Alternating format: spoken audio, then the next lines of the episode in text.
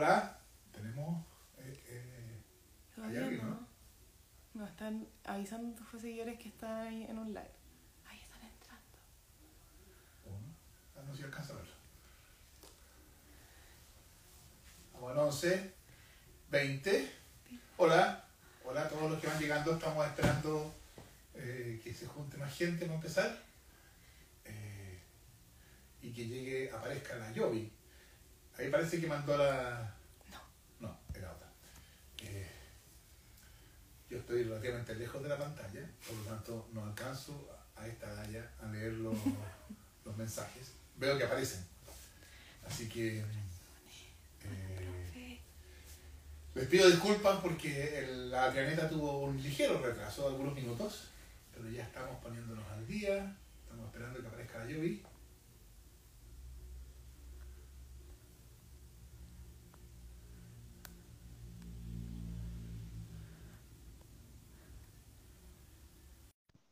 Hoy día no va a estar con nosotros Javier, que es eh, el que ayuda habitualmente, va a estar Antonia. Eh, asómese, Antonia. Hola, Giovanna, ¿cómo estás? Hola Fernando, bien, ¿y tú? Eh, disculpa el, el atraso. Eh, No, pero ya todo estamos bien. acá.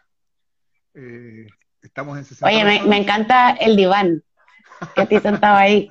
Muy late. Está bonito, ¿eh? Claro, de Sí, late, está bueno. de late. Eh, ¿te parece si hacemos alguna de conversación de relleno mientras eh, vemos si se suma alguien más? Me parece, me parece. Ah, Cuéntame tú, ¿cómo estuvo tu día un perro por ahí. de mi barrio? Es que vivo en un, en un condominio de, de blogs que todo lo que pasa en el patio se escucha en Es todas las casas. Sí. Pero es bonito igual, vecindad. Ya. Bueno, aquí capaz que de repente aparezca el Lucky. Que, que Ojalá. Ha participado en las atrianetas anteriores porque viene para acá, opina. Y después se Hace preguntas. Claro. ¿Cómo, ¿Cómo ha estado tu día? Bien, la mañana estuvimos, eh, fuimos a una junta de vecinos, la junta de vecinos acá de seminario en Providencia, y estuvimos hablando con Amanda, que es la secretaria de junta de vecinos, y fue, fue súper bonito. O sea, pues ya sabemos bien todo lo que se han activado los vecinos y las vecinas, Sí. como con los cabildos, la asamblea, pero también como la reivindicación de la junta de vecinos, eh, hay mucha gente que ha entrado con la junta de vecinos, y que antes no participaba. Así que fue bonita, bonita conversa. Bueno, eso es algo que, que es interesante en sí mismo, ¿no? Y que claramente ha pasado de un modo notorio desde el 18 de octubre en adelante, ¿no? Que todos estos espacios comunitarios se han activado mucho más de lo que estaban. Total, total, sí, la banda decía que, que habían llegado muchas más personas a inscribirse, que era mucho más activo, así que eh, más esperanzador aún que lo que ya tenemos de esperanza haciendo campaña, así que. Sí, yo me, yo me acuerdo poco después del 18 de octubre, o sea, en, en, eso, en esas reuniones, cabildos que, so- que aparecieron al principio, uno de los comentarios que yo más escuchaba era gente que decía, porque salimos a la calle, nos miramos y nos dimos cuenta de que vivíamos, éramos vecinos y no nos conocíamos. Sí, eso, total. lo que empieza a pasar ahí es súper potente. O sea, yo que vivo en un lugar en que hay muchísimos departamentos, eh, acá al lado de Plaza Dignidad, nunca, yo nunca había estado en un chat de vecinos y vecinas, ponte tú. Había uno que era como por seguridad, pero había muy poca gente y ahora no hay nadie que no esté, ¿cachai? O sea, es como, Claro, bueno, pasa de todo en ese chat igual, como en todos los chats de vecinos y vecinas. por cierto. Eh, avisos de utilidad pública, comentarios, de repente se enfrascan ahí en unas conversaciones más densas, pero está bueno, está bueno. Bueno, suficiente relleno. Eh, podemos ahora comenzar con la tercera edición de la Atrianeta. Súbete a la Atrianeta. Hoy día tenemos con nosotros a Giovanna Roa. Estoy seguro que ustedes no necesitan que la presente, pero lo voy a hacer igual, que es eh, candidata a, a con- constitucional, a convencional constituyente por el distrito 10, junto a algún compañero de lista que tiene ella ahí. Eh, bueno, que soy yo. Así que eh, es la, hay que decirlo, es la lista RD la que está hoy día conversando, ¿no? Total, sí. La dupla, la La dupla. dupla, la dupla. Eh, claro, el equivalente de RD a Monkever y Marinovich por RN. Somos demasiado mejores, ¿o ¿no? Demasiado mejores, por supuesto. Eh, bueno, comenzamos habitualmente pidiéndole al invitado que nos cuente por qué se sube a la trianeta. Eh, porque qué, qué gusto estar en un late. Lo encuentro lo más glamuroso que a uno le puede pasar. Eh, no, y también porque qué, entretenido juntarnos a conversar, nos hemos visto harto en terreno los dos, pero también así como hacer un descanso y ya como conversar más eh, con pausa está, está bueno. Así que feliz de subirme a la trianeta. Sí. Así se dice, ¿no? A trianeta. A trianeta, claro. Lo dije bien, qué bueno. No tiene muchas oportunidades de conversar distendidamente en la mitad de la campaña, ¿no? Porque uno se encuentra en el acto, así como que faltan cinco minutos para que empiece, o que uno llega tarde, o en fin. Así que aprovechemos esto. Así que, Giovanna, ¿te parece si yo te pregunto que nos cuentes de ti, de tu trayectoria ah, anterior a ser candidata, y de qué te llevó a ser candidata, etcétera? Eh, Súper. ¿Qué quieres saber, Fernando? Cuéntame. Eh, ¿Qué es Ruidosa Fest? Ah, ya, súper. Eh, Ruidosa Fest es un proyecto del que soy codirectora que tiene un espacio en mi corazón eh, muy, muy, muy privilegiado y de mucho amor. mira, Ruidosa Fest es un, es un festival, pero también en verdad es una plataforma latinoamericana feminista. Y latinoamericana porque no hemos trabajado solo en Chile, sino también en México, en Argentina, en Colombia. Incluso estuvimos eh, hicimos un panel de mujeres nominadas a los Grammys una vez, los Grammys en Las Vegas.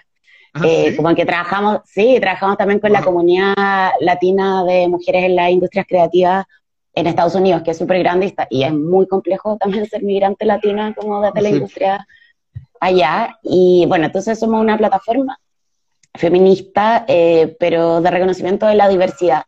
De nuestros eslóganes, no hay una sola forma de ser mujer, no hay una sola forma de ser ruidosa al final también es entendernos como diversas, ¿no? No, no todas las mujeres somos iguales y también como si nos encasilláramos en, en, un nuevo prototipo de cómo tienen que ser las mujeres, terminaría siendo igual de esclavizante que el prototipo que tenemos hoy de cómo deberíamos ser. Así que eso lo formó la, eh, mi gran compañera Francisca Valenzuela en el 2016. Yo me incorporé el 2017 cuando la Fran me invitó y, y me cambió la vida, debo reconocer. He conocido muchas mujeres increíbles, hemos hecho muchas activaciones en que nos hemos sentado a conversar sobre cuál es la experiencia de ser mujer en la industria y algo que es muy bonito que es como tenemos conversatorios, tenemos festivales, tenemos ferias donde las organizaciones sociales feministas también pueden mostrar sus cosas, además de una plataforma de redes sociales que también es una comunidad digital. Y lo más lindo es que hemos llorado muchas veces, como yo tuve un panel y una vez la Arely Uribe, estaba Juanita Parra y Arely Uribe y otras más en el panel, y la Arely como que dice, no puedo seguir hablando, espérenme como, Juanita, a mí me inspiraste mucho, como haberte visto tocar la batería, a mí me voló la cabeza cuando era chica. Y ese tipo de cosas como de aprender de la experiencia de la otra es súper lindo. Así que somos una comunidad. Qué buena, eso suena súper bien, súper interesante. Y eso es algo que continúa, o sea, no, no, no, no es pasado. Sí, es continuo. Igual hay que reconocer que la pandemia nos hizo parar un poco, porque ya no podíamos hacer las activaciones que es como juntar a gente, hacer un panel, etcétera. Alcanzamos a hacer uno igual después de, el 18 de octubre que vino Charlie Manson de Garbage y ahí pudimos abordar con la Barbie Cainati también, que es una argentina, como ser mujer y feminista en el 18 de octubre estuvo súper interesante, pero después ya, bueno, como todo, ¿no? Como para la casa. sí, sí. Eh, eso igual va a ser bien interesante verlo después con perspectiva, ¿no? Todo lo que significó todo el aislamiento que la pandemia obligó en un momento de tanta efervescencia, ¿no? Sí, total. Y aparte que viviendo, uno no, tiene la perspectiva como para darse cuenta de lo que significa, pero, pero, pero yo creo que tuvo un impacto bien grande. Es cosa de pensar cómo habría sido todo sin pandemia. Nadie, nadie podría decirlo. Aparte que fue tan de golpe, ¿o no? Como vamos con todo, teníamos, íbamos a la nueva constitución, como íbamos a explotar todo, o sea, explotar para bien, digo, y de repente como, bueno, ahora todo desde la casa, por redes sociales, que también es mucho más impersonal, entonces... Totalmente. Sí. Oye, ya, y cuéntame también de tu feminismo. Mi feminismo. Sí. Eh, tu relación con el feminismo, cómo lo entiendes tú, en fin. Sí, yo igual soy de esa generación, tengo 34 años, entonces soy de esa generación que no tuvo eh, la suerte y la tranquilidad de haber crecido en un entorno feminista. Entonces vengo también de una tradición que yo creo que, que tú también entendís bien lo que estoy diciendo, en que el mundo era otro. el mundo era otro, ¿cachai? Y para las mujeres era súper diferente. Y no me declaro, o sea, no soy feminista de cuna, no tuve la oportunidad tampoco, yo creo que como muchas igual, eh, de en el colegio encontrarme con el feminismo, ni siquiera tan temprano en la universidad. Eh, y después, gracias también a la lucha de miles y millones de mujeres en todo el mundo que masificaron la idea de cómo empecemos a acercarnos a esto, eh, me acerqué al feminismo y lo declaro como la mayor revolución interior que he tenido. Fue eh, en Ruidosa también en los paneles, una chica decía, le agradezco el feminismo, o sea, no, el feminismo me cagó la vida, pero pucha que se lo agradezco. Y yo siento exactamente lo mismo, como muy liderador, muy de revolución interna, eh, muy de re revisar tu propia historia, perdonarte, sanar, ¿cachai? Eh, y seguir para adelante. Y lo lindo del feminismo yo encuentro es que es súper personal y es súper político. Y que cada una y cada uno también puede tener un acercamiento al feminismo como a su ritmo, entendiendo sus propias vivencias, su propia experiencia, y no es como un estándar. Yo creo que ahí mi feminismo es bien inclusivo y cariñoso, ¿cachai? Como yo no creo en el feminismo que establece como, está en este rango de feminismo, después pasaste a esta escalera, tú eres mejor feminista que yo, como al contrario, creo que el feminismo tiene que ser un espacio como de encuentro, de amor, de, perdón a, la historia patriarcal, ¿cachai? Como también que nos vaya empoderando. Así que si me preguntáis cuál es mi feminismo, es el feminismo que, que, incluye, acepta y que acoge a la compañera este, en el nivel en que esté y acoge a los hombres también a que sean parte del proceso. Pues si esta cuestión no la vamos a hacer el 50% de la población como ha sido para atrás, la vamos a hacer contigo, con los otros compañeros, con quienes adhieren, con quienes nos apoyen y el cambio cultural tiene que ser de todos, no solo de las mujeres. Bien. Ese es mi Fernando. Suena súper bien. Y ese cambio está pasando de un modo arrollador. Es, bien impresionante la, la, rapidez con que, con que, bueno, con que simplemente se desencadenó en el momento adecuado, que por supuesto el momento no es el momento del inicio, ese momento es un momento que, es un paso en un proceso que venía de antes, pero, pero llega un momento en que se, desata con una fuerza que, Mucha gente decía hablar el 18 de octubre, como que esto de que no lo vimos venir, ¿no? Ah, pero yo creo que lo que, mucho menos se vio venir, eh, la explosión feminista, ¿no? Total, total. O sea, totalmente, yo creo que, o sea, venimos de una historia de lucha, de feministas, o sea, no sé, nosotras como feministas chilenas tenemos la historia de quienes lucharon porque votáramos, eh, y también por la lucha emancipadora dentro de las casas, o sea, yo también recuerdo pequeños gestos de mi abuela, pequeños gestos de mi mamá, que también eran un acto de rebeldía, eh, más solitario probablemente. Pero sí, lo que decís tú de la explosión fue, fue heavy, o sea, como de un minuto a otro estábamos todas mirándonos, eh, acompañándonos, para mí fue muy heavy también darme cuenta que no estaba sola. O sea, lo que decía antes de la historia, como un montón de cosas que a mí me incomodaban de mí, vi que a otras también le incomodaban y, como que ese encuentro yo creo que fue, hizo la explosión, diría. Que todo lo que todas estábamos ahí, ahí como que dijo ya, y ahí la llamita ya no paró. Sí, no, es que ese, ese momento de politización de lo personal, cuando uno se da cuenta que el problema personal que sufre, ¿no? El problema doméstico que tiene, etcétera, en realidad no es un problema de uno, individual, personal, sino que es, es un problema que tiene, que tiene un contenido político y eso uno lo descubre cuando se encuentra con otros o con otras. ¿no? No, y como decís tú, la explosión, el estallido feminista es también el estallido del 18 de octubre, o sea, como justo lo que decís tú, como mirar al otro o a la otra eh, y entender que no es tan distinto Exacto. El mundo, en el fondo, el mundo que, te tiene como oprimido o oprimida. Entonces hay algo muy, muy similar entre el feminismo. Bueno, yo también creo, yo creo que tú estarás de acuerdo con que eh, el feminismo es uno de los grandes pasos que nos llevó al 18 de octubre. Sé que es muy multifactorial, que nadie puede explicarlo linealmente, pero creo que las mujeres ahí tuvimos una, un punch y una energía que veníamos, que traíamos como juntas, como masa.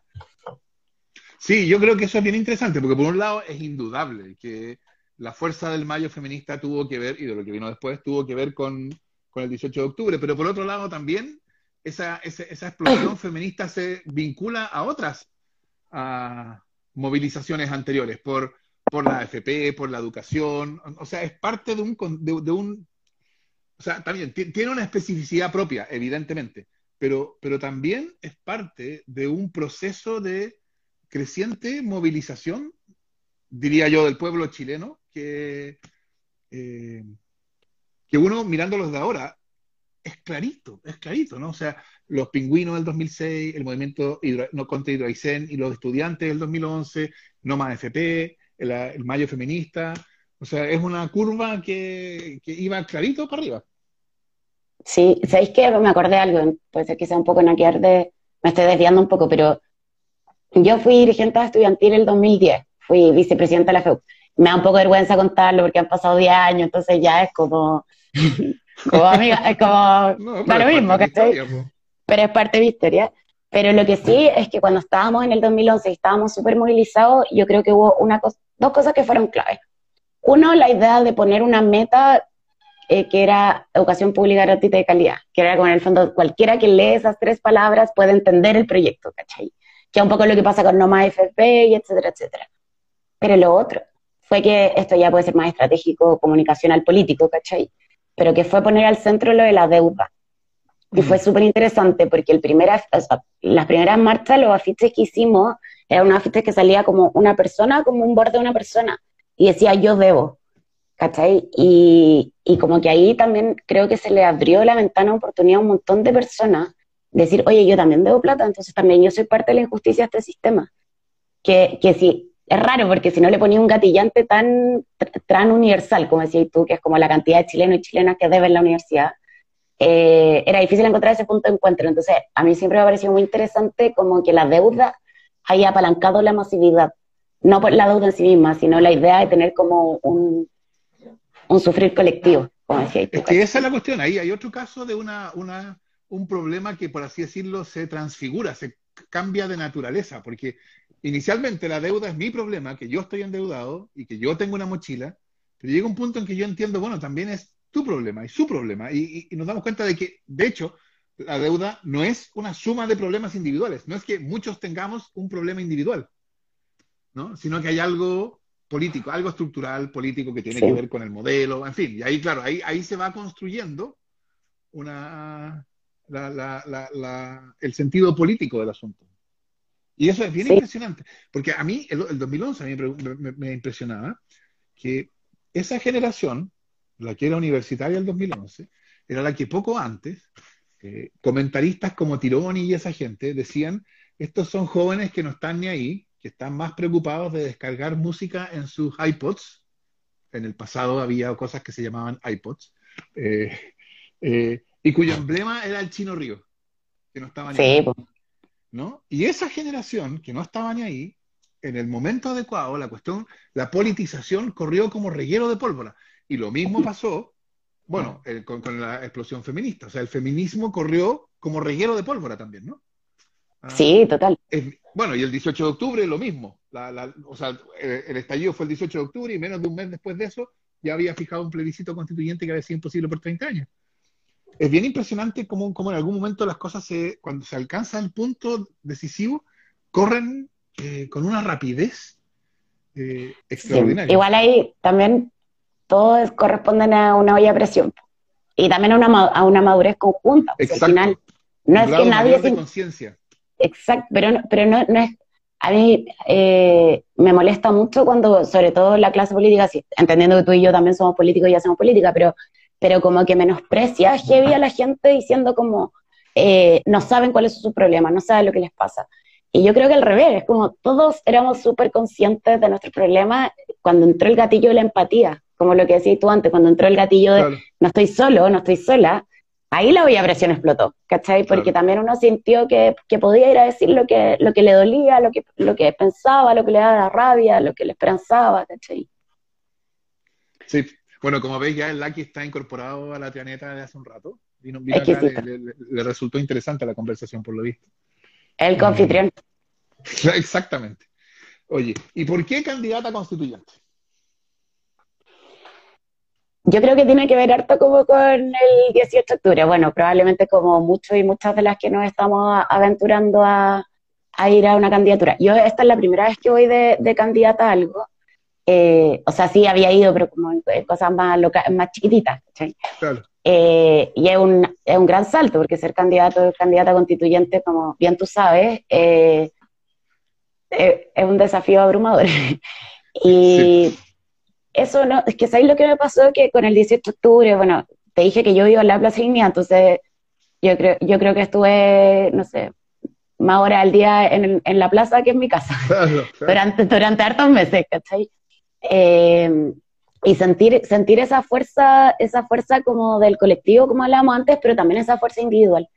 Como decir, oye, ¿sabéis qué? Yo también soy parte de esto, yo soy una célula dentro de, de toda esta marea eh, y, y, vale la pena lo que opino. Y debo reconocer que si, lo que te decía antes, porque a mí la revolución feminista es algo no reciente, pero de, ya de joven adulta, ¿cachai?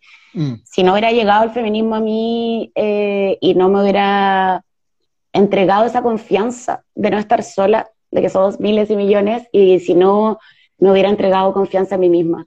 Yo hoy me reconozco como alguien súper capaz, ¿cachai? Como que eh, tengo ideas, las trabajamos en colectivo, tenemos principios, los empujamos, em, tenemos una historia, no sé, llevamos muchos años trabajando por esto, esto, esto que es como amplio, pero si no hubiera sido por el feminismo yo nunca me hubiera atrevido. Entonces también siento que hay una voz en mí que vale la pena, que, que ha sido un proceso llegar a eso, y que así como van a haber personas como tú en la constituyente que, que van a llevar como una experiencia, no quiero, no quiero dejarlo en lo técnico, sino como de la reflexión constante de cuáles son estas normas democráticas, eh, y a la vez tú que también tenés la experiencia en tu día a día, ¿cachai? Como qué pasa con tu familia, qué pasa cuando vaya a comprar, etcétera, también puede haber gente como yo. Y yo siento que yo sí puedo ser la representante de mis vecinos y mis vecinas y también de muchas otras mujeres que, que todos los días nos atrevemos a más cosas de las que hubiéramos imaginado cuando éramos adolescentes, ¿cachai? Y nos decían como, estudia algo bonito para cuidar niños, que está súper bien que lo quieran hacer. Sí, yo quiero ser constituyente porque, porque venimos trabajando hace muchos años en colectivo, porque acá no, soy nadie sola, somos un equipo grande y, y también mis compañeros y compañeras, y, sentí que, era el momento de envalentonarse, que valía la pena, que ojalá sean voces diversas y a mí me gustaría que una voz como la mía también estuviera ahí representando. Bueno, eso es una cosa bien importante, porque yo eso, eso de representar eh, es, la, es, la, cuestión clave, ¿no? Uh, uno escuchaba gente que decía, no, porque la, cuestión, la, redacción de una nueva constitución tiene que ser hecha por personas que sepan, entonces tiene que haber técnicos, ahí tiene que haber abogados, ojalá con doctorado en Derecho Constitucional y todo eso. Yo creo que eso es lo que muestra, eh, o es una demostración más, de la profundidad con la cual la constitución y la práctica política que conocemos de los últimos 30 años ha distorsionado todos los conceptos básicos de la idea democrática. Porque lo que uno esperaría de una convención como esta no es que sea especialista, es que represente. Entonces la pregunta es qué quiere decir representar, ¿no? Porque representar tampoco quiere decir que eh, y esto me pasaba a mí cuando yo tenía algunas reuniones con algunas organizaciones sociales y entonces me preguntaban, ¿cómo hacemos, cómo podemos hacer nosotros para que nosotros estén representados? Y a veces la, la idea era que, que, nosotros estemos representados, quiere decir que uno de nosotros uno de los miembros de esta organización está en la convención. Así yo le decía, bueno, si eso quiere decir ser representado, quiere decir que solo 155 organizaciones van a poder ser representadas en la convención. No, porque la convención solo tiene 155 miembros. Entonces, tiene que haber alguna manera adicional de representar. Tiene que haber alguna manera en que un grupo, una persona, una, etcétera, se entienda representado, a pesar de que ninguno de los individuos que lo compone está en la convención, porque si no, no hay vuelta. Y yo creo que esa idea de representación es la que hoy día está, eh, o sea, que, que, se ha ido perdiendo, porque, porque, los, porque en la política que conocemos se ha ido experimentando como, como engaño, como falsa, como vacía. ¿no? Y eso es parte del problema. Vale. O sea, total. Eh, mira, acá en el chat veo que Tala Araya pregunta que qué opinamos sobre mm, candidaturas que levantan un solo tema, como cultura, tecnología, medio ambiente. Y es súper interesante la pregunta y tiene mucho que ver con lo que decís tú. Eh, yo creo que es súper importante y no estoy desmereciendo el trabajo eh, ni la entrega a causas particulares de nadie, porque por supuesto que son importantes. pero independiente de, o sea, las personas que lleguen, a mi modo de ver, independiente de qué, de qué, de qué background vengan, ¿cachai? Si ya lo, no sé, pues yo soy del mundo de la cultura y voy, voy con el mundo de la cultura y voy a defender esos intereses, está súper bien, pero lo que nosotros y nosotras como ciudadanía tenemos que demandar es que todos quienes lleguen, uno, estén preocupados de que haya participación porque nadie de las personas que llega ahí puede ser iluminado o iluminada que básicamente tengan la respuesta a todo y para eso se tiene que abrir la conversación. O sea, tú y yo lo hemos conversado harto, que esperamos que cuando esté sesionando ya la convención sea profundamente participativa porque también es el aire, ¿cachai? Es el aire que llega, es cómo se dan los diálogos, las, las reflexiones, etcétera. Pero también es importante saber que si nosotros nos centramos solamente en causas particulares que pueden ser muy legítimas y no las estoy, no, las estoy menospreciando en absoluto, siempre se nos va a quedar algo afuera. Y yo creo que eso es complejo, porque la constitución, la nueva constitución que vamos a escribir tiene que ser una nueva constitución primero para todos y todas, que, en el fondo que representa un pacto social que no es solamente para un grupo, otro grupo, otro grupo. Eh, y segundo, porque tenemos que tener una visión más amplia como, bueno, todo esto lo sabe mucho porque yo, pero la constitución no son las leyes, es, la constitución es más grande, ¿cachai? Es como, ¿cuál es, ¿cuál es este espacio en que nos movemos, en que hay un acuerdo de cómo queremos que de ahí para abajo todas nuestras instituciones, por ejemplo, se ordenen, las leyes, etcétera? Y ahí yo creo que lo que tenemos que hacer es que lleguen quienes lleguen, independiente que vengan de un nicho particular, nos pongamos el desafío como movimiento social, como país, de presionar a que la conversación sea más grande. ¿Cachai? Y que esa conversación más grande lo que garantiza sean derechos para los distintos mundos. Eh, por eso encontré interesante a, la luz de lo que decís tú la, pregunta de Tala. Eh, no sé cómo lo ves. No, yo creo que plantea un problema bien importante porque, o sea, eh, la, pregunta es, ¿qué quiere decir? ¿Qué, cómo, ¿Cómo entendemos el hecho de que un ciudadano ciudadano, ciudadana vote? ¿Qué quiere decir? ¿Qué está haciendo esa persona al votar? Y esto no es una cuestión de qué es lo que está pasando dentro de la cabeza de esa persona, ¿no? La, persona, la, pregunta es, ¿cuál es el sentido que se le asigna al hecho de votar?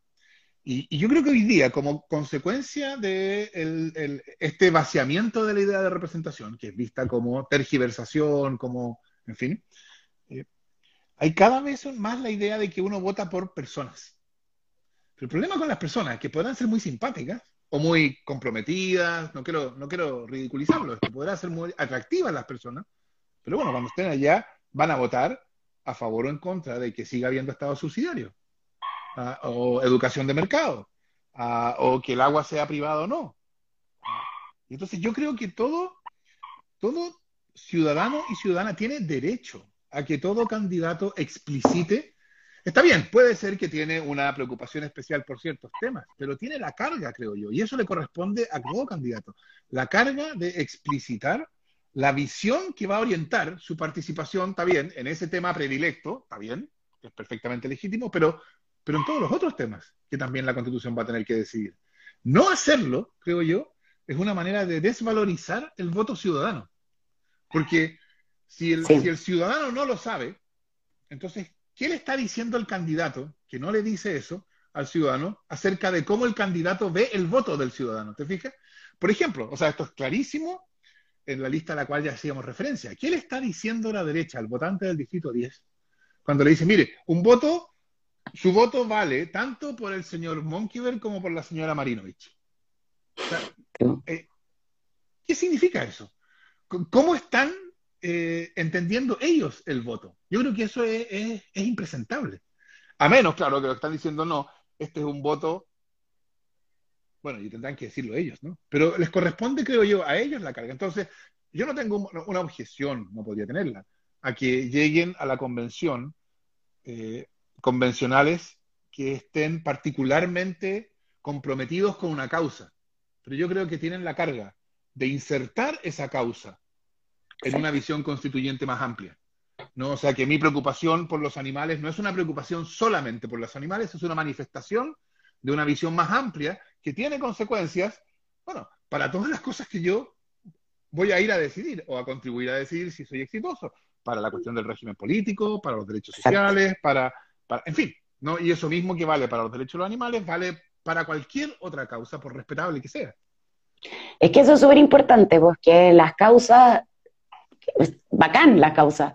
El punto es que, y yo creo que acá volvemos al tema de la participación, es que las causas, alguien puede llegar con una idea, una causa muy particular, pero como decís tú, es súper importante que sobre esa, esa causa se eleve la perspectiva y a lo mejor eso mismo que buscáis con, con mucho convencimiento para una causa pasa a ser una, pasa a ser algo más grande que pueda efectivamente llegar a cada una de las causas que, en las que va a tener repercusión después, sin ni siquiera nombrarla. O sea, también ahí tú y yo sabemos perfectamente que, que hay muchas falsas promesas. O sea, hay que empezar a sacar el mito de que al día siguiente que esté redactada la nueva constitución van a pasar cosas absolutamente inmediatas, porque, porque no va a ser así, porque los artículos no van a decir cosas tan puntuales.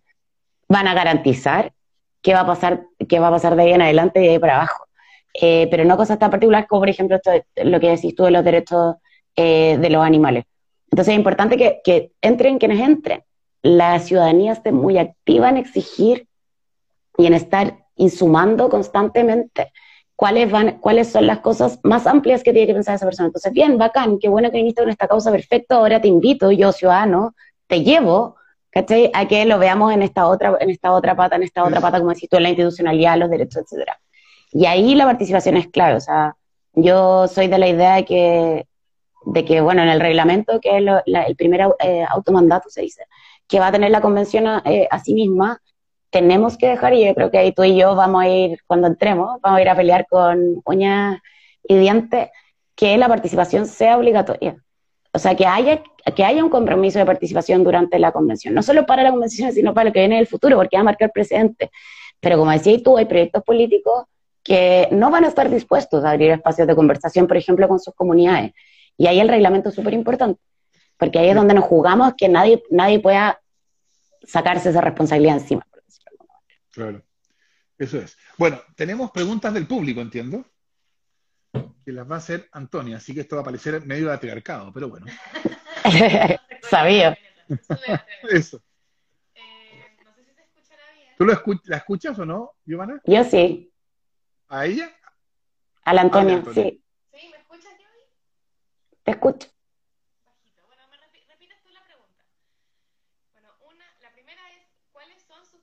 Te escucho. ¿Cuáles son nuestros principales ejes programáticos? Si Va tuyo. Ah, no, eh, dale, dale, Tú. Ah, ya. Eh, programático slash le diría como eh, temas políticos importantes que tenemos que instalar también, ¿cachai? Como en la, la, idea de la que te decía antes de que no, probablemente no sean cosas tan concretas, pero sí cosas que garanticen, la, que habiliten en el fondo toda esa concreción después. Eh, primero, yo soy feminista eh, y voy a ir a pelear una constitución feminista en la que estoy segura que tú también vas a ser un aliado. Eh, y básicamente lo que tenemos que hacer ahí, para mí, hay un tema que, que es bien importante, que es que la constitución actual sí dice que somos libres e iguales en dignidad y derecho, eh, sí habla de que tenemos igualdad ante la ley, sí habla de que se prohíbe, por ejemplo, la discriminación en el trabajo, pero no lo garantiza. Entonces yo creo que nosotros y nosotras tenemos que ir a hacer una constitución feminista. Yo acá pongo el ejemplo de paridad, yo tuve la suerte de estar encargada de la tramitación de, de paridad desde el Frente Amplio en el Congreso. Aprendimos muchísimo, aprendimos a hacer política feminista, lo que parecía solo una utopía y pasó a ser real, fue muy bonito. Eh, y cosas como esa, como por ejemplo la paridad en nuestras instituciones, según, o sea, en términos para mí, debería ser desde la Corte Suprema, eh, el, lo legislativo, los gabinetes, los consejos municipales y por consiguiente los directorios de las empresas, exactamente, porque acá yo creo que tú vas a estar de acuerdo conmigo que no es como lo público eh, va a solucionar todo, sino también necesitamos una colaboración público-privada y que también hayan voluntades de país, de, pacto social de, de para dónde queremos ir. Y yo ahí estoy segura de que si nosotros tenemos que instalar la paridad sí o sí eh, para las instituciones porque eso va a ser un cambio radical.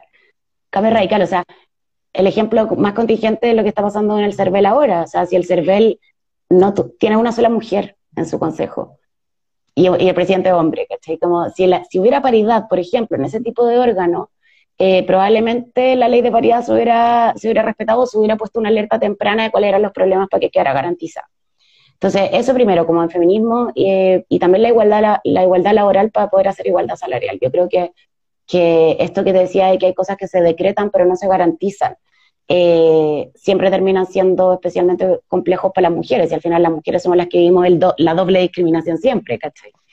Claro. Por un lado, eh, por otro lado, también es muy importante para nosotros, para el equipo que hemos venido trabajando esto, diseñar el futuro. Eh, y esto no se trata solo de tecnologías, se trata de que efectivamente este país ya dijo, basta, ¿cierto? Ya lo que hablábamos antes, como la olla de presión ya explotó. Y están en los muros de todo Chile cuáles son las demandas eh, que necesitamos subsanar para atrás. Y esas demandas son eh, un sistema de pensiones que garantice dignidad en la vejez, eh, una salud pública que, que, sea un derecho efectivo, eh, salud, educación, etcétera, etcétera, el agua, como el, el, derecho a la justicia medioambiental, qué va a pasar como eh, con nuestros recursos naturales, etcétera, pero, pero cómo diseñamos el futuro, y eso es como para nosotros súper importante. Esta constitución no, no, va a ser para mañana, va a ser para mañana y para un par de años más. Y ahí el mundo está cambiando muy vertiginosamente, o sea, entre la crisis eh, climática extrema en la que estamos, y la digitalización. O sea, yo creo que en la pandemia nos hemos dado cuenta que el espacio digital es un nuevo espacio público. Entonces hay que ir también a pensar con visión de futuro esta, esta nueva constitución. Y esa es una conversación que vamos a tener que impulsar. Por ejemplo, el, para mí es súper importante el acceso a conexión digital como derecho. O sea, hay niños y niñas que perdieron el año, sobre todo en zonas rurales, porque básicamente sus familias no tenían cómo garantizar las condiciones para que pudieran estudiar de manera digital y no sabemos qué va a venir con el mundo, ¿cachai? Entonces, yo creo que ahí también tenemos que empezar a, a, pensar en el futuro. Eh, y bueno, tú sabes que la frase de nuestra campaña es el futuro es nuestro, pero por esa idea, como hay mucho que tenemos que, que venir a saldar de lo que para atrás hemos hecho pésimo, pero hay mucho que es, sobre, que es absolutamente del margen de la imaginación, de lo, de lo que es posible, pero no sabemos cómo va a ser, que este es un momento para esa conversación a nivel país. Sí, yo, yo creo que hay, hay, hay, una idea que vincula estas dos que tú has dicho.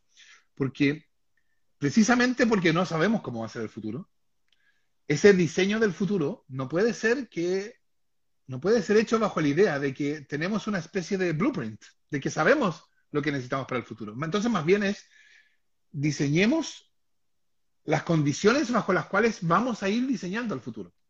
¿no?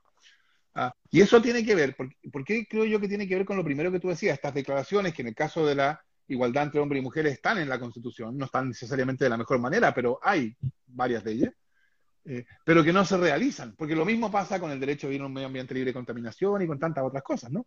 Exacto. Ah, porque yo creo que la, la, la cuestión, el axioma aquí debería ser, en materia de derechos constitucionales, nadie regala nada. ¿no? Es decir, los derechos no se realizan porque se declaran. Para realizarlos se necesita poder. Y la Constitución lo que necesita hacer es constituir una política que pueda hacer eso, que pueda hacer realidad la igualdad entre hombres y mujeres, que pueda hacer realidad la, el derecho a vivir en un medio ambiente libre de contaminación, etcétera, aunque esa no sea la mejor formulación. Uh, y, esas dos cosas se juntan porque muestran la importancia que tiene la manera en que la Constitución va a especificar cómo va a ser la política del día siguiente, que va a seguir habiendo política al día siguiente, ¿no? O sea, no es, que la, no es que va a desaparecer la izquierda y la derecha, los partidarios del mercado y de los derechos sociales, los que dicen que la, que, la agenda feminista es ideología de género y que creen que una, los que creen que una demanda de justicia, todo eso va a seguir existiendo. Y la pregunta es cómo se van a cómo se va a decidir esa cuestión, cuáles van a ser las condiciones en las cuales vamos a tener que ir diseñando nuestro futuro, para ponerlo en términos de lo que tú decías. ¿Tenemos más preguntas o no? Así es. Porque vamos bien lentos en términos del número de preguntas, hay que decirlo. No, no, no es una, no es una queja. No sí, me, me, sentí mal. Soy una invitada que habla mucho. No, no, no, al contrario, esa es toda la idea. Eh, la segunda pregunta es, eh, ¿qué les atrae de Revolución Democrática para ir a esa lista y no la de otro partido o ir en tu caso como independiente, en lista independiente? Ahora bueno, parte tú. Respondes más. Bueno. No, ahora parte tú. Eh, no, con Revolución Democrática yo siempre he tenido una cierta cercanía intelectual. Eh, eh, y, y entonces, cuando llegó el momento de tomar la decisión, era una opción evidente eh, hacerlo en Revolución Democrática. Nosotros ya, Fuerza Común había entrado al Frente Amplio, no, había, no, se había constituido como partido, y entonces la, suma de las dos cuestiones nos obligaba a los miembros de Fuerza Común a que fuéramos candidatos a ir en la lista de alguna, eh, algunos de los, de, los partidos que estaban constituidos del Frente Amplio. Eh, no adoptamos como Fuerza Común una solución común común para todos, o sea, tenemos distintos candidatos en distintos cupos, en distintos distritos, pero, pero yo estoy bien contento de que en el distrito 10 haya sido revolución democrática. Creo que, que, que, lo que representó y representa revolución democrática ah, está bien cerca de la visión constituyente que nosotros dos vamos a ir a defender. Ah, y entonces resultaba natural en este distrito que esta, esta convergencia se ocurriera aquí. Sí, total. Eh, no, eh, no, y, yo, sobre con el vuelo, yo creo que, que, es muy lindo cuando hay proyectos políticos que son más formales. Y efectivamente, un partido político es un proyecto al que uno adhiere, va y firma en el CERVEL y todo, pero tiene un espacio político de discusión en que gente, por ejemplo, como ustedes, desde Fuerza Común, eh, se sienten convocados a, colaborar y que vayamos juntos y que tengamos un proyecto conjunto. Yo creo que que eso es, lamentablemente, igual es atípico en la política formal, porque la política formal es mucho más de Excel, es mucho más de calculadora, de cálculo, entonces a mí por lo menos también me, hace muy feliz que tú hayas aceptado eh, ir, ir con nosotros y nosotras en ese sentido, en el sentido de como tener un proyecto juntos. Y a mí, para hacer la corta, yo en verdad estoy, yo soy parte de, fundadora de Revolución Democrática. Eh, llevamos como nueve años ya no soy, no, no vendería mi partido como algo que es color de rosas todo el tiempo. Yo soy muy convencida del espíritu fundacional. Eh, nosotros partimos porque queríamos, en el largo plazo, yo nunca imaginé que ahora, pensé que en 30 años más, eh, derrogar, la, la, la constitución de Pinochet, como decías tú, que eso es algo que nos une harto como, como eje del proyecto político. Eh, pero es un proyecto en su origen muy bonito. Es un proyecto que viene a hacer una renovación de la política, pero no es lo nuevo por lo nuevo. No como, oye, hay un valor en ser nuevo, sino con ideas, con, una idea de participación, de transparencia, de que nos encontremos, de fraternidad, eh, de poner a las personas en el centro, que a mí me sigue haciendo muchísimo sentido. Y también, bueno, estuve al principio, no sé si lo hablamos, pero yo fui la coordinadora ejecutiva de la campaña de Beatriz Sánchez. No, no lo había mencionado. no lo habíamos hablado. Eh, y ahí entonces, eh, porque la campaña de Beatriz fue como, también como lo que dio el puntapié inicial al Frente Amplio, ¿no? A, este proyecto Frente Amplista. Entonces, también habiendo estado en ese, en ese espacio, en ese espacio de inicio, del germen del Frente Amplio, es un proyecto que vale la pena. Y a mí, y a mí me pasa, y yo creo que a la gente que debe estar escuchando también le pasa, los partidos se equivocan y se equivocan feo a veces. Eh, y creo que el 18 de octubre también ha, mostrado más cómo uno se equivoca como partido, ¿cachai? Porque también tenemos una historia de institucionalidad política muy asquerosa, para ser sincero. Pero yo sigo creyendo en ese proyecto, entonces yo voy por Revolución eh, Democrática porque soy militante de Revolución Democrática. Eh, también hay cosas que me frustran, hay, hay errores que, que han cometido en el Frente Amplio en general nuestras dirigencias, que por supuesto que, que a uno le hacen pensar como, Ay, como otra vez más, esto no es para donde me gusta que vaya, pero soy una convencida del proyecto, entonces me quedo peleándola una y otra vez. Pues, así que yo estoy muy contenta de ir por mi partido porque creo que hay un proyecto de partido que hay que a veces recuperar, a veces potenciar, eh, y me, me da mucho gusto que tú, por ejemplo, te sientas convocado a ese proyecto de partido eh, para que, que sepan que la política sí tiene muchas cosas asquerosas, pero también a veces la política, como la vea, creo que decía esto, es luminosa y es bonita porque se trata a las personas. Entonces, eso, como militante voy por RD. La política tiene también esos momentos que no se pueden encontrar en ninguna otra esfera, probablemente en ninguna otra actividad, porque ese momento de, de, de encontrarse en el esfuerzo colectivo, que yo creo que no se nota en nada más, más intensamente que en la política. ¿Tenemos más preguntas? Eh, a ver. ¿Cómo, ¿Cómo se imaginan el proceso participativo? ¿Qué mecanismos tienen pensados, si salen elegidos, para mantenerse en contacto con sus territorios y recoger propuestas de comunidades y grupos? Tú partes ahora. Ya. Eh, no, es que yo, yo creo que. Ah, porque mira, está súper instalado esto como de la legitimidad, ¿cachai? Como eh, el problema de la legitimidad. Yo creo que la participación es importante para la legitimidad, pero también la participación tiene que ser no solamente un instrumento para que como que la gente se quede tranquila con que este es un proceso legítimo, sino que tiene que ser una voluntad y una vocación política real. Entonces, yo pienso la participación como, como forma y fondo, como un eje muy importante del proceso al que estamos entrando y de todos los procesos políticos en general de representación. Yo creo que los y las constituyentes eh, que entremos, insisto, estoy segura de que los dos vamos a estar adentro, eh, tenemos el rol de ir a representar, lo hablábamos un rato, y, y de ser canal. Y eso no quiere decir que nosotros o nosotras no vayamos a ir con nuestras ideas, convicciones, etcétera, pero sí de ser canal y de escuchar y de dialogar, porque la política es dialogar, aunque se nos olvide, la política es dialogar. Entonces, para mí durante el proceso es súper importante que haya participación y yo soy de las que cree que esa participación tiene que estar bastante extremada. Eh, ¿Por qué? Porque si durante el proceso de escribir nuestra nueva constitución no lo hacemos de manera profundamente participativa, y ahí yo creo, por ejemplo, que sesionar en todas las regiones. O sea, el nivel de centralización de la política en nuestro país es un monstruo. O sea, lo que hace es que se termina comiendo la posibilidad de desarrollo de las comunidades locales, el bienestar de las personas. Eh, en, todas, en, todo el país. Yo creo que tenemos que sesionar eh, por lo menos una vez en cada región. Eso es descentralización, pero también es participación, porque, bueno, quienes participan, ¿no? Que, que no haya un privilegio de quienes pueden participar y quienes no. Eh, mucha, mucha rendición de cuentas. Yo creo que es súper importante que quienes lleguen a la convención tengan una obligatoriedad de rendición de cuentas constantes para con sus electores y electoras. Eh, y también que hayan, por supuesto, que espacios así muy determinados de audiencia abierta para que grupos organizados, como decía, tú puedan ir a plantear cuáles son sus inquietudes, pero también mucha base territorial. Yo creo que vamos a tener que tener espacios obligatorios en que hay una conexión con la ciudadanía. Y solo para terminar, es importante que lo hagamos ahora. Y es algo que tenemos que pelear y que yo espero que la calle esté más activa que nunca. Me carga la gente que cree que... No, no me carga, ya fue una mala palabra para ser una candidata, pero no estoy de acuerdo con las personas que creen que la movilización social eh, va a cesar o que esto va a ser como lo que traiga como un bálsamo a que no siga la movilización social porque ya hay un cauce.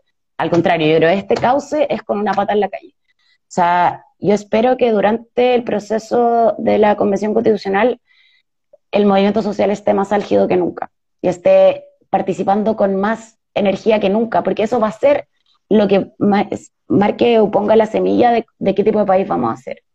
Entonces, la participación que tengamos ahora va a ser clave para que podamos exigir después y dejar garantizado constitucionalmente que nuestras instituciones pasen a tener vinculación obligatoria con la ciudadanía y dejen de ser estas instituciones que nos dan al ancho a la conversación social que estamos teniendo. Eso creo yo sobre participación, Fernando. No sé cómo, ¿qué crees tú? Bueno, yo tengo poco más que decir porque estoy completamente de acuerdo con eso, así que me has ahorrado bastante. Yo agregaría solamente una cosa, pero es solamente una, un, giro adicional nomás, que es que eh, yo aquí también creo lo mismo que te decía del axioma anterior, ¿no? Nadie regala nada. Los representantes no representan porque son buenos. Así porque dicen, mi deber es representar y yo tengo... Está bien, puede haber personas que sean así, no cabe duda. Eh, pero yo creo que representan porque se les va la vida en representar. ¿no? Se les va la vida en estar a la altura de las expectativas que ellos o ellas mismas generaron ah, con las visiones que defendieron, etc. Y eso supone que la labor del representante tiene que estar constantemente expuesta a la presión de los demás a la presión que se ejerce a través, la verdad es que se ejerce a través de mil maneras. Cuando salió esto de que el Partido Comunista había llamado a rodear la Asamblea, a la convención, fue un escándalo que con esto estaba llamando a la coacción física, como si rodearla con piquetes, con antorchas. Pero la verdad es que tú no necesitas eso muchas veces. O sea, ¿cómo se manifiesta esa voluntad que surge de la sociedad? Hay mil maneras. Yo estoy seguro, por ejemplo, que una de las cosas que hizo inevitable el primer retiro del, el primer proyecto de retiro del 10%, fue la extraordinaria audiencia televisiva que tuvo las, tuvieron las sesiones de la Cámara en que eso se discutía. O sea, esa fue la manera en que la presión se manifestó. porque los diputados y diputadas sabían que estaba todo Chile pendiente de lo que estaban haciendo. Y que entonces le iban a pasar la cuenta, que no era gratis.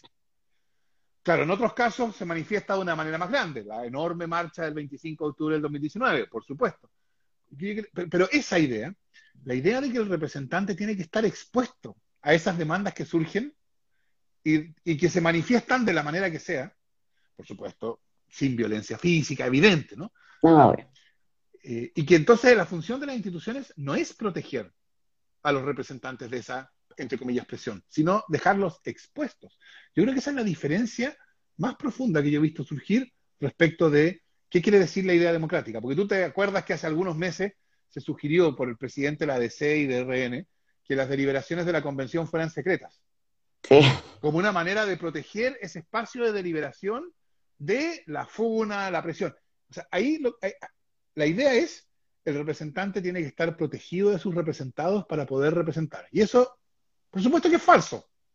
No tiene que estar protegido, precisamente tiene que estar expuesto. Y esa, la, la, la transparencia, la publicidad, la, rendición de cuentas, la itinerancia, lo que tú decías, que vaya de lugar en lugar, la, posibilidad de asamblea, son todas maneras de dejar más expuestos a quienes estén en la convención a, a, al juicio ciudadano a la, que se manifiesta de esas maneras o de mil otras.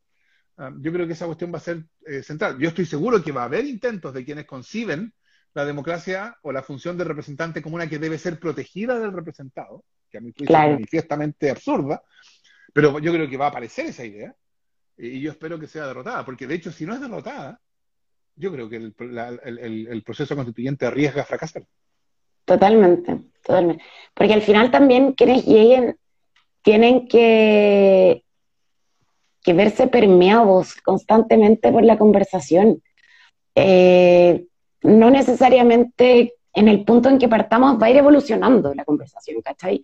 Entonces no basta como con las promesas de campaña, aparte que también esa cuestión tiene tanto de, como de iluminación, ¿no? Como yo soy iluminado, tengo promesas de campaña, las pongo sobre ti y después te rindo cuenta, como decís tú, en, en un año más de qué pasó y qué no pasó es súper importante que durante el proceso eh, los y las constituyentes se vean permeados por la conversación, como, como vaya dándose. Sí, sí. También.